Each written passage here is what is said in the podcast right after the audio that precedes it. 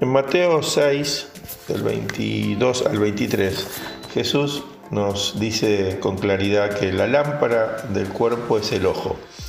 Así que si tu ojo es bueno, todo tu cuerpo estará lleno de luz. Pero si tu ojo es malo, todo tu cuerpo estará en tinieblas. Y para seguir desarrollando este, este tema de la impureza sexual es fundamental eh, entender y comprender qué miramos, qué, qué ven nuestros ojos. Eh, qué ocupa nuestra atención.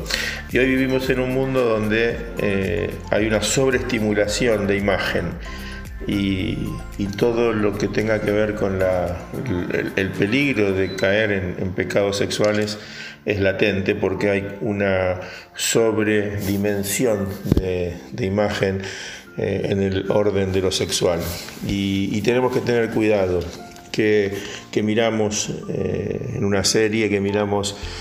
eh, en nuestros celulares, en nuestras redes, eh, y esto ya abarca a todas las edades, no es solamente un tema que preocupe a los adolescentes o a los jóvenes, sino que también abarca a todos, a mayores, también a grandes. Por eso esta advertencia de Jesús hoy más que nunca se hace se hace eh, real y, muy latente. Eh, en varias cartas vemos advertencias de los apóstoles eh, que no se llenen de nuestros ojos de adulterio, que no se llenen de nuestros ojos de fornicación. Y, y, esta clave que Jesús nos da para cuidarnos del pecado sexual también tiene mucho que ver con lo que dice el apóstol Pablo en la carta de los Efesios en el capítulo 4, versículo 20 eh, hasta el 23 aproximadamente, donde él dice que nos despojemos o nos limpiemos de toda eh, nuestra mente, que renovemos el espíritu de la mente y que nos vistamos del nuevo hombre. En el área sexual, sí o sí, eh, para no caer en una impureza sexual, en un pecado sexual, es necesario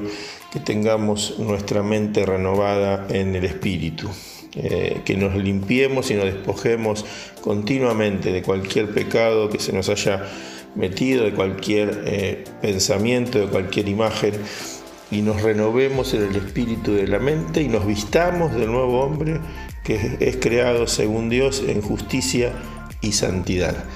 Así que cuidemos nuestros ojos y renovemos el espíritu de nuestra mente para mantenernos puros en esta área.